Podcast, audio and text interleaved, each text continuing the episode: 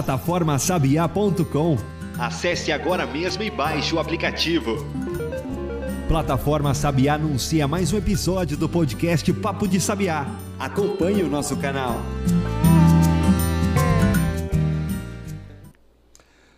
Olá pessoal, seja bem-vindo a mais um episódio do nosso Papo de Sabiá, episódio 8.5, né? A gente tá aí já quase que chegando à metade, né? aliás, chegando à metade aí da dezena do, do 8, né? dos 80. Né? Mas que coisa boa, é sinal de que a gente está nessa evolução constante e, e, aprimorando cada vez mais. Jean, meu querido, seja bem-vindo, tudo bem? Tudo tranquilo, Adams é o oitentão, né? A gente agora já é. tem oitenta e tantos, não tem mais oitenta e poucos. Já. Chegando já já nos 90. É uma satisfação enorme estar aqui de volta conversando com vocês e falando sempre de temas interessantes para a academia, para a atualidade. E hoje a gente vai falar sobre o que, Adams? Exatamente. Hoje a gente vai falar sobre economia de baixo carbono. Pois é, o mundo aí vendo a questão de mudanças climáticas, é pressão por todo lado, é, tendo que reduzir a emissão de carbono na natureza, né? Então a gente traz esse tema, essa temática, a gente já abordou em, outras, em outros episódios, Jean, a questão da economia, a questão de fontes alternativas de energia, questão da energia solar, energia eólica, o hidrogênio Do verde, hidrogênio né? verde. Então, Enfim. quem não acompanhou esses episódios aí, dá uma, uma, uma um voltadinha aí, é, aí flashback no, no, seu tocador de podcast preferido, que vai ter lá muita coisa falando de energia, falando de hidrogênio verde e dessas mudanças que são tão necessárias. E esse episódio não poderia vir em um momento mais oportuno do que esse que essa é a temática não só no Brasil, mas no mundo inteiro. Então esse tema tem sido levantado em todo o mundo, inclusive agora na COP foi um dos mais isso tem sido um dos mais discutidos. E quem é o convidado, Adams? Pois é, ele já esteve aqui em outro momento para falar sobre o, o poluído, ou talvez o vilão dessa história. Hoje ele está o vilão dessa história, lado. exatamente. Hoje ele está como mocinho da história, né? Então, professor Frederico Ribeiro, mais conhecido como Fred aqui na UFESA, seja bem-vindo mais uma vez aqui para o nosso papo de Sabiá. Hoje para falar sobre economia de baixo carbono, professor. Tudo bem? Seja bem-vindo. Tudo bem, agradeço a oportunidade, Adams, professor Jamberg, e é sempre uma satisfação falar sobre o que a gente vem fazendo, né? Às vezes a gente está dentro do laboratório, dentro do nosso grupo de pesquisa, mas é importante a gente falar para a sociedade, para a universidade o que a gente vem fazendo, isso é muito bom. Compartilhar essa, essas informações, né? Sempre importante né? e necessário, principalmente porque a gente está sentindo na pele aí as consequências de um aquecimento global, né? Enfim, então a gente precisa pensar nessas alternativas, nessas economias de baixo carbono. Né? A gente está falando muito também, Jean, você enfim, deve ter acompanhado também a questão aí da COP, a transição de energia, né? o planeta está passando por essa transição e a pergunta que às vezes a gente faz é: será que vai dar tempo a gente fazer essa transição em detrimento a esses problemas, a essas consequências que a gente já está começando a observar e sentir na pele, né? Enfim, mas eu acredito que a gente já eu, talvez já tenha plantado essa semente aí para o futuro, viu, Jean? Sim, ela tem que ser plantada, tem que ser regada. Já deveria ter sido plantada há muito é, tempo. É, e tem que ser regada para que comece a render os frutos. Fred, eu queria que você começasse se apresentando, falando um pouco da sua profissão e já emendasse aí, falando um pouco sobre o que é essa economia de baixo carbono. Excelente. É, bem, eu, minha formação, eu sou engenheiro químico, né, na graduação, mestrado, doutorado, vim da Universidade Federal do Ceará. Comecei trabalhando no meu mestrado com a parte de engenharia de reservatórios, né, e também com a parte de petróleo, a parte, digamos, mais preta da história. No meu doutorado comecei a trabalhar com a linha de biodiesel, né, e aí quando eu cheguei aqui na UFESA, ah, me senti um pouco deslocado porque eu não estava naquela tradição de petróleo, apesar de a gente ter o um curso de petróleo aqui recentemente. E com o início do PRH, né, a gente teve que chamar programas de pós-graduação né, que tivesse conceito cinco, pelo menos. E aí, na hora, eu fui vasculhar pela universidade, só tinha o manejo de solo e água e a fitotecnia. E a produção animal, né? E aí, quando eu, vendo ali as linhas de pesquisas, né, como a gente encaixava isso no PRH, com petróleo, enfim, consegui encaixar um manejo e a partir dali surgiu muitas parcerias interessantes, né, com professores da área de agronomia, engenharia agrícola, aqui principalmente o professor Daniel Valadão, o professor Francis Mar, o professor Rafael Batista também. E aí eu comecei a, a antenado nessa questão de energia, né, vi que nessa, nessa linha de transição energética, o setor de petróleo muito bombardeado por ser a questão climática, né, ela, ela surge, essa necessidade, por conta da, das, basicamente a gente tem duas, dois tipos de vertentes, vamos falar assim. Né? Uma vertente diz que os efeitos das mudanças climáticas são decorrentes de é, processos naturais do planeta, tem uma vertente com pessoas sérias e charlatões também. E do outro lado, né, que é a vertente que as nações estão seguindo, né, que encabeçada pelo IPCC, que não, o homem ele afeta consideravelmente a, o clima global. Né? E também tem pessoas sérias e também, às vezes, tem pessoas que se aproveitam dessa situação também. O IPCC, antigamente, ele falava que era razoável a hipótese de que o homem impactava no meio ambiente. No último relatório, ele falou: não, é inequívoco que afeta o meio ambiente. Isso é certo já. É, o IPCC afirma dessa maneira. E as nações vinha, é, vão de acordo com o IPCC. No Acordo de Paris, que foi a 21ª Conferência das Partes, né, é, onde as nações assinaram ali delimitações de que ó, vamos cumprir com essas metas de descarbonização. E por que descarbonização? Ah, o segundo, o, essa questão de que dos efeitos antropogênicos no clima, a principal fonte são a queima de combustíveis fósseis, por isso que o setor de petróleo ele é tão bombardeado, tão visto como vilão. Mas eu vou chegar lá porque o setor de petróleo hoje em dia é um dos que mais investe na transição energética, até por uma questão de mercado também. E a partir dali os países assinaram metas né, de descarbonização e o Brasil, por mais que ele tenha uma das energias mais limpas do mundo, mesmo assim ele assinou metas ousadas no âmbito da descarbonização tanto na questão de transição energética, né, na questão de mudar. Quando a gente fala transição energética, o que está dizendo? A gente vai substituir parte dos combustíveis fósseis por combustíveis renováveis. Por exemplo, uh, uma das vertentes do Brasil, das metas do Brasil, aumentar a participação de biodiesel no óleo diesel comercial, aumentar a participação de etanol na, na gasolina, aumentar a participação de biomassa na produção de energia, energia fotovoltaica, energia eólica, enfim. Né? Então isso aí se encaixa a transição energética. E aí onde é que entra a economia de baixo carbono no meio de tudo isso? Né? A economia de baixo carbono ela se, ela se concentra em quê? Uma economia baseada né, em, energia, em descarbonização, energia renovável né, e descarbonização. Então ela tem quatro pilares. Um é a transição energética, que eu já falei. O outro é a conservação e, o, e conservação de florestas né, e reflorestamento, recuperação de áreas degradadas. O outro é o mercado de carbono, porque o que acontece? O nosso objetivo é diminuir as emissões. Né? Tem setores que não vão conseguir diminuir emissões, como o setor de petróleo, como a indústria de cimento. Então esse setor ele vai buscar em setores que estão conseguindo zerar ou negativar as emissões e comprar os famosos, que a gente escuta por aí, créditos de carbono. Né? Então o carbono, né, a tonelada de carbono, ela surge como uma, uma moeda né, nessa, nesse cenário. E a outra, o outro pilar da economia de baixo carbono é a economia circular, que consiste que quando você está aproveitando um resíduo para aproveitar para gerar um novo produto, você está consequentemente emitindo menos.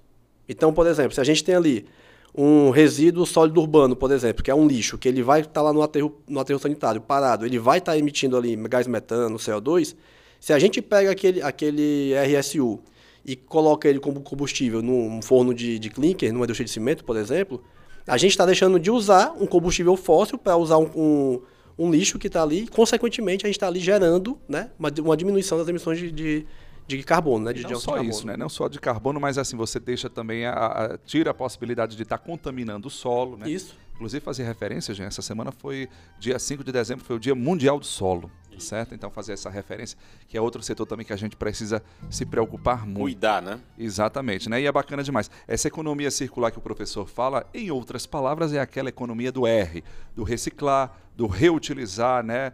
Do, às vezes, ressignificar, ou seja, tudo que for no ré aí, meu amigo, entra nessa parte aí da economia circular, né? E é extremamente importante hoje também. Isso, o, conceito de economia circular é muito simples, né? A, a ideia é, todo output de um processo, ele tem que ser utilizado como input de um outro processo ou o seu descarte tem que ser biodegradável. Simples assim. Simples certo? assim.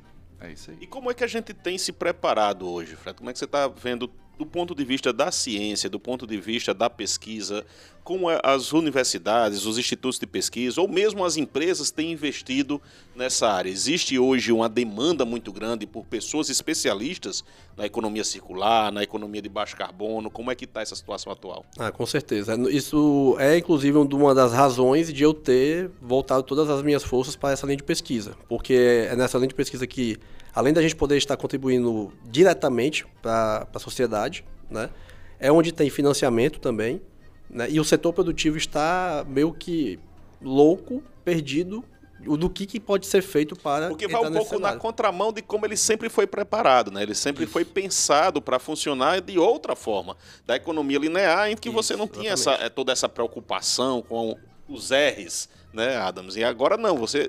Agora que eu estou falando, mas nos últimos 10 anos, você tem essa necessidade de mudança que nem todo mundo está conseguindo se adaptar. Exatamente. E o que é mais interessante de tudo, é, não é só uma questão apenas de obrigação de cumprir com legislação, é uma questão que está virando um mercado mesmo. As empresas que estão investindo mais, estão mostrando-se mais nessa linha de ESG, que a gente escuta muito por aí, elas estão lucrando mais. No, na, no, no, mercado aberto, por exemplo, empresas que têm capital aberto, o investidor ele vai colocar dinheiro em empresas que estão trabalhando nessa linha. Isso vai ser um critério para investimentos futuros. Já, já, já é, está sendo. Já né? é. Em relação é. a isso, né? Você acha que é, esse processo aí da, da economia de baixo carbono dentro desses pilares que você colocou, né?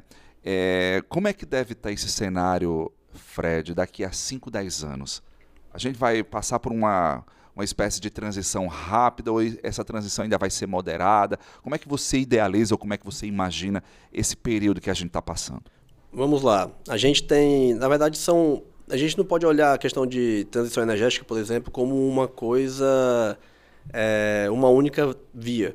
Nós temos aí várias vias sendo trabalhadas. Então, por exemplo, nós temos a incorporação de biodiesel no óleo diesel. Isso já é uma realidade no Brasil, no Brasil e em muitos países do mundo. O ministro de, Minas e Energia, Alexandre Silveira, já sinalizou que vai ter uma, uma, uma meta de aumentar para até 25% de biodiesel no óleo diesel. Vale menção que a gente tem um projeto hoje na universidade, que eu coordeno, que é o chamado AB Diesel, onde a gente estuda incorporação não só do óleo diesel, não só do biodiesel no óleo diesel, mas também incorporação de etanol no óleo diesel, o que deixaria o combustível mais renovável ainda, né? Então, isso já está acontecendo. O etanol, aqui no Brasil, por exemplo, já está desde a década de 70, com pró-álcool. E o Brasil, diga-se de passagem, dá show nessa linha. Tá bom? O Brasil, ele, em termos de energia se, limpa, energia uma boa verde, referência, né? Já é uma boa referência, né? poderia, digamos, estar tá mais tecnologicamente mais avançado. Né? Isso, infelizmente, é uma realidade nossa, sempre foi. Né? Nossa indústria sempre está ali batalhando para sobreviver. E então, nesse aspecto, acontece isso. Né? Uma outra linha, por exemplo, como a do hidrogênio verde, que a gente escuta muito por aí, ela está no nível tecnológico mais, digamos, a, um nível tecnológico é intermediário. Né? Tem algumas tecnologias, mas o que a gente vê por aí ainda são muitas é, plantas piloto né, e alguns testes preliminares né, de larga escala, mas com uma, com uma perspectiva excelente. Né. Outra linha, por exemplo, que também já é para pensando em médio, uh, médio prazo, que é a que a gente chama de CCS, né, que é o que é a captura e armazenamento de carbono. O que, que a gente está falando disso? A gente pode ter ali a produção de um, uma, uma, emissão de um CO2 que no lugar de ir para a atmosfera, você pode pegar aquele CO2 e estocar em reservatórios de petróleo antigos reservatórios de petróleo. E aí é onde entra, por exemplo, quais são as empresas que mais têm tecnologia para isso, já tem infraestrutura para fazer captura e armazenamento de carbono, as empresas de petróleo, por exemplo. É isso aí. Eu, meu amigo, isso é um assunto que rende, viu, Jean? É. Mas assim, o papo tá agradável. Diego já me deu aqui o toque. Gente, já tá na hora do intervalo. Eu vou chamar o intervalo, tá certo? Pra gente ficar sem a pressão do intervalo, mas daqui a pouco a gente volta com muito mais, porque esse assunto rende. Fica aí. Plataforma Sabiá. Ambiente digital interativo. Voltado a difundir as tecnologias demandadas e ofertadas na resolução de problemas do semiárido brasileiro. Acesse e segue a gente no Instagram.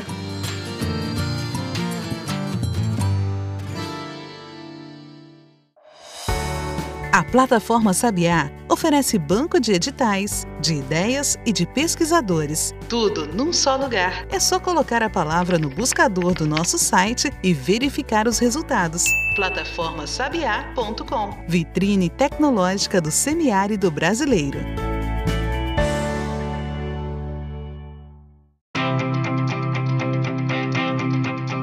Plataforma Sabiá está presente no YouTube. Inscreva-se e acompanhe o nosso conteúdo no canal Plataforma Sabiá.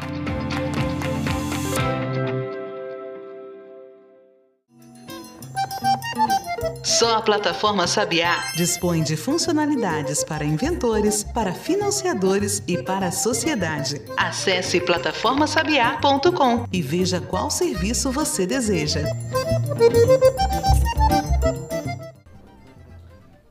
Bem, de volta aqui com o nosso Papo de Sabiá, hoje para falar sobre economia de baixo carbono. O mundo literalmente está falando sobre isso.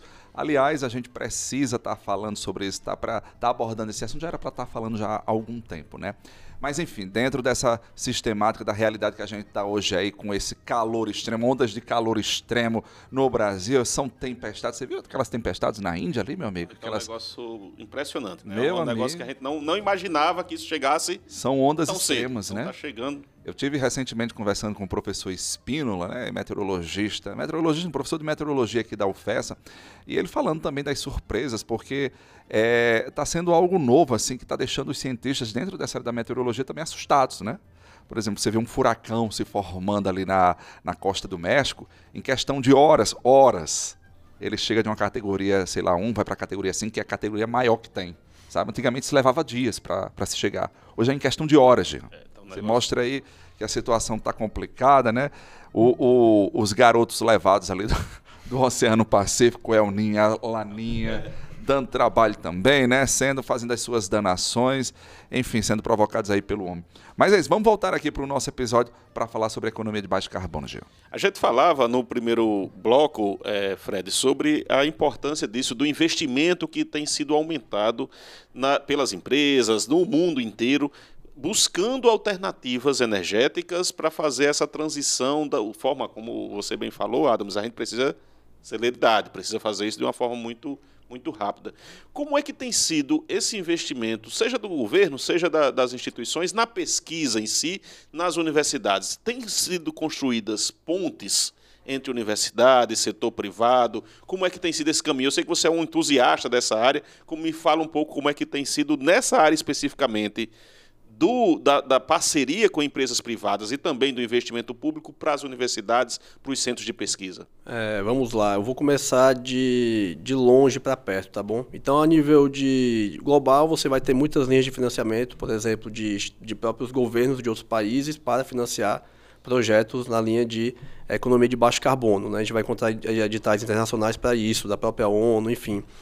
No âmbito nacional, a gente tem editais da FINEP, do CNPq, nessa linha. Nós tivemos aprovado, inclusive, dois, dois projetos ah, de, podemos dizer, de médio e grande porte, né, que foi o projeto na, no CNPq, Combustíveis do Futuro, que o intuito é estudar essa mistura que eu falei, a B-diesel, né? Então a gente vai ver quais são as melhores matérias-primas da região para produzir esse tipo de combustível, biodiesel e etanol.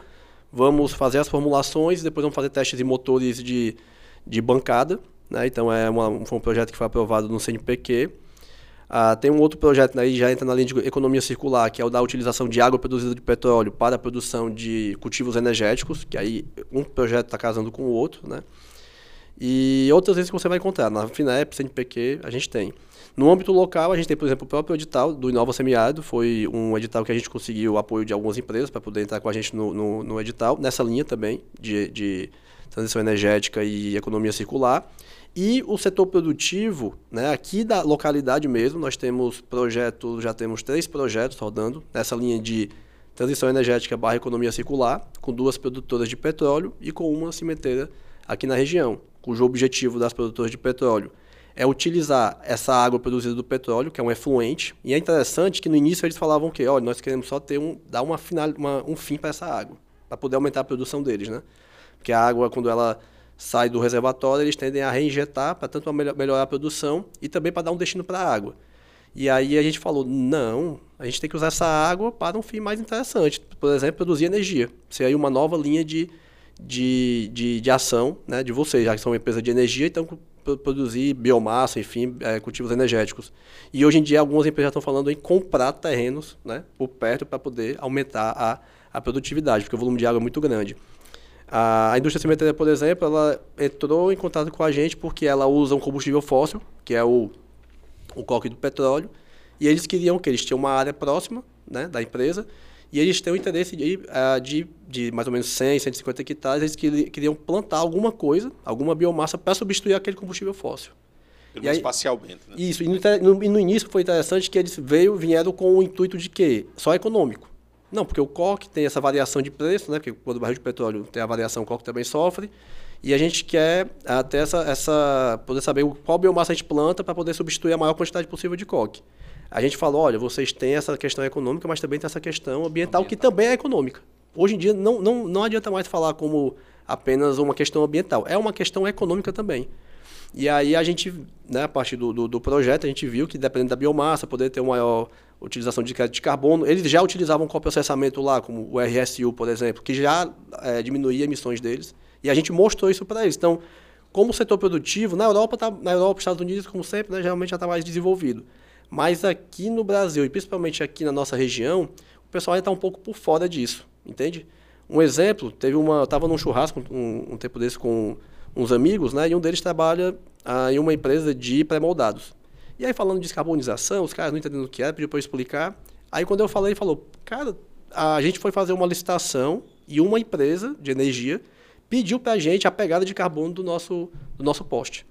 Né? Aí foi aí que ele entendeu o que, que era isso, né? que eu expliquei. Então o pessoal ainda está se situando em relação a isso, né? Em diferentes níveis, mas você tem as empresas já acordaram, já. mas aí tem diferentes realidades, né? Tem diferentes momentos. E aí eu queria trazer um pouco de novo para a academia no sentido de formação. Sim. Como é que a gente tem se adaptado? Os nossos cursos das engenharias, das, da agronomia, das diferentes áreas, têm se adaptado a essa realidade? Como está o perfil do nosso formando, o nosso egresso para entrar nesse novo mercado? Pronto, eu, eu, eu vou falar na, na, baseado na minha experiência, né, como, como professor do curso de Engenharia Química e coordenador do PRH da NP. Né? O nosso PRH. Só para situar o, o, o, nosso ouvinte, tem lá um episódio que a gente falou especificamente sobre o PRH, mas dá um conceito rápido aí para quem não ouviu o episódio. Rapidinho. O PRH da NP é um programa de formação de recursos humanos da Agência Nacional de Petróleo, Gás Natural e Biocombustíveis.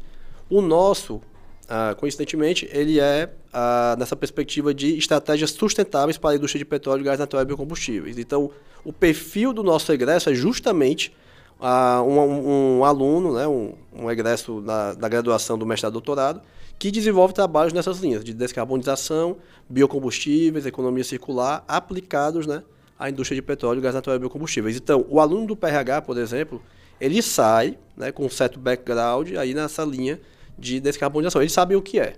Pelo uhum. menos eles sabem o que é esses conceitos gerais. Porque é interessante, por exemplo, você não vai encontrar nem livros disso daí ainda. Assim, em língua portuguesa você é não encontra. Por isso que eu pergunto essa necessidade de atualização. Eu não sei nem se é necessário ou, ou, ou, se é uma realidade em outros países, em outras instituições, mas a gente não tem essa capacidade de se adaptar a essas novas mudanças na velocidade que existe a demanda. Daí a importância de programas como o PRH. Eu não consigo mudar ou adaptar, e aí, repita, não sei nem se é o ideal, o currículo de um curso, a, a, a, o, o projeto pedagógico de um curso, à medida que vai aparecendo as novas demandas. Eu não consigo fazer esse processo muito rápido. E aí projetos como o PRH, ou programas como o PRH, eles vêm a suprir essa necessidade. Hoje, aí eu inverto um pouco a pergunta. Existe procura dos nossos alunos por essa área? Demais. Demais. Principalmente depois de eventos como o Mossoró Gas. Olha, o, o Mossoró Gas, né, só para contextualizar aqui, é um evento que ocorre aqui no, no, em Mossoró, o maior evento do, de, dos produtores de petróleo onshore, né, produtores em terra do país. Ah, o, o, tema do, do evento foi ESG, né, que envolve essa questão de descarbonização. Inclusive, o, o workshop do PRH, daqui da UFESA, foi organizado na Arena ESG, certo? É, financiado pelo, por uma empresa né, que atua muito nessa linha ambiental, nessa linha de descarbonização, que foi a Ambipar. Uhum. Inclusive entregou um certificado lá para o pessoal da, acho que foi da Rede Petro, né? justamente sobre isso, um certificado de descarbonização, né? Ou seja, são palavras dentro da, dessa, dessa, dessa realidade que nós estamos hoje, Jean, que são, são novas, né? É, é tudo muito novo, eu acho que tanto para pesquisa, para o pessoal que está acompanhando, que estuda, né? Para o pessoal que também não estuda, enfim, que está lá só, enfim, na, na outra ponta da, da economia, né? Circulando, consumindo, né? Ô, ô Fred, você falou a respeito aí do, desses procedimentos da transição que já está acontecendo dentro da, do setor produtivo, da indústria, né? E para o consumidor final. O que é que a gente já, já começa a despontar ou a ver em relação a essa questão da economia de baixo carbono? Como é que as pessoas, o cidadão, enfim, aquele consumidor final, ele está é, é, é, começando a entrar também dentro dessa reta aí, dentro dessa rota, melhor dizendo, da economia de baixo carbono? Bem, aí vai numa questão mais de conscientização, aí é onde entra, por exemplo, a universidade, o papel da universidade nisso. Mas a tendência, hoje, por exemplo, todas as empresas de petróleo, empresas de maior porte, já estão tendo que fazer um chamado inventário de carbono. Que é, isso é o que? Vai dizer para os governos, né? O Brasil agora está aprovando uma PL para o mercado de carbono, então em breve todo mundo vai ter que mostrar o seu inventário de carbono. Está no setor produtivo, daqui a pouco chega, por exemplo, no âmbito de outras instituições, daqui a pouco vai chegar num condomínio, num, num, num cidadão ah, aí, individual também. Né? A tendência é essa. Como, por exemplo, já tem algumas cidades a taxa do lixo. Né? Então teremos alguma coisa nessa linha, com, sem sombra de dúvidas. Né? Ah, o que pode gerar muita polêmica né, por uma questão de ter mais ali o governo na, na, batendo na porta do cidadão, que ninguém gosta muito. Né? Querendo mais recursos nesse sentido. Qual vai ser o futuro dos postos de combustíveis dentro dessa perspectiva, Fred? O futuro dos postos de combustíveis ah, vai, vão ser postos que vão continuar com bom tempo com o óleo diesel que a gente já vê lá, o etanol, só que, por exemplo, ah, com mais teor de biodiesel no óleo diesel, com mais teor de etanol na gasolina, e daqui a um tempo também, como foi um, um, surgiu há pouco tempo, o gás natural no, no, no posto de combustível, teremos lá também uma, provavelmente uma linha para uh, abastecimento, né, para recarregar baterias elétricas, uma linha para, uh, sei lá, amônia, algum outro tipo de, de combustível também. Mas isso eu não vejo com, uh, com esse imediatismo, não. Sendo bem sincero, até do ponto de vista de infraestrutura para a gente, e o Brasil ele já dá um show em biocombustíveis, ele já produz muito biocombustíveis, nós subutilizamos o nosso parque industrial de biodiesel, por exemplo. Então, para a gente, o mais a, sábio a se fazer, o mais interessante a se fazer é trabalhar mesmo na linha de no biodiesel, no, no etanol, agora também do diesel verde, que é uma tecnologia que tem surgido também, né? Então a gente vai, ainda vai continuar usando a minha, a minha perspectiva, né? Essa é uma opinião minha e de outros pesquisadores aqui do Brasil, de que para o brasileiro principalmente a gente tem que olhar ainda para os motores de combustão, só que movidos a, a biocombustíveis, né? Essa é a perspectiva. Uhum. Já ajuda e tanto diminui, né? Assim, já melhora esse impacto. E já existe alguns dados, ou seja, já tem dados preliminares dessas novas fontes, dessas novas alternativas adaptadas à produção aqui no semiárido e também com potencial para esse uso? Ou não pode dizer ainda? Se não puder dizer, você diz, olha, não posso dizer não, porque tá, tá, no forno. Mas você fala especificamente do quê? Dá para a produção do, do, do, do, programa AB Diesel, né? Lá do, do... Pronto, o, o, AB Diesel, né, como eu disse, é, a nossa proposta né, foi do edital Combustíveis do Futuro, então é tanto que também está aprovando uma, uma projeto de lei agora, o Combustíveis do Futuro, né, então é nessa mesma linha.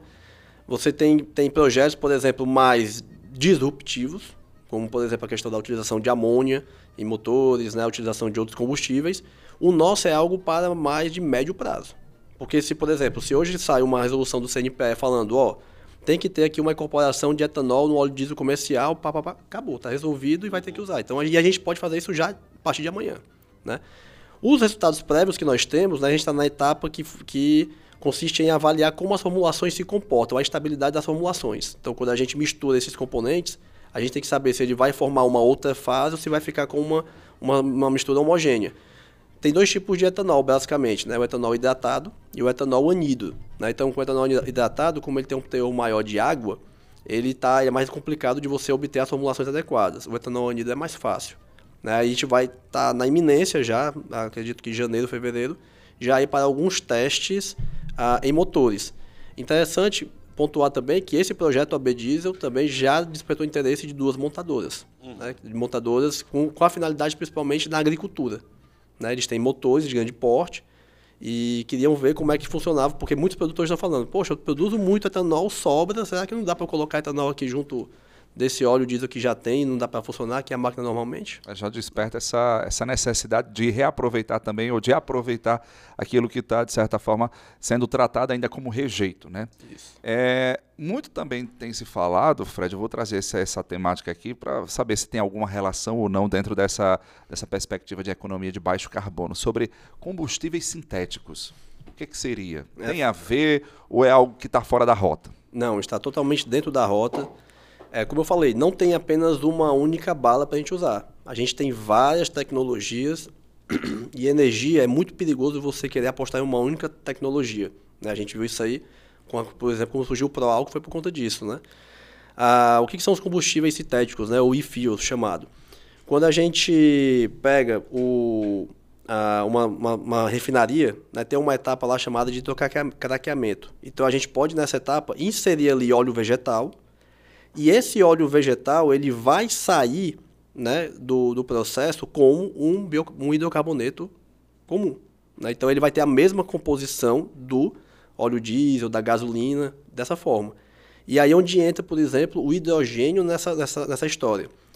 A, a gente pode produzir os e-fuels também a partir da, da, do gás de síntese, que é um gás que ele é gerado na, combust... na pirólise da biomassa, por exemplo, onde com esse gás que você basicamente tem o quê? CO2, né?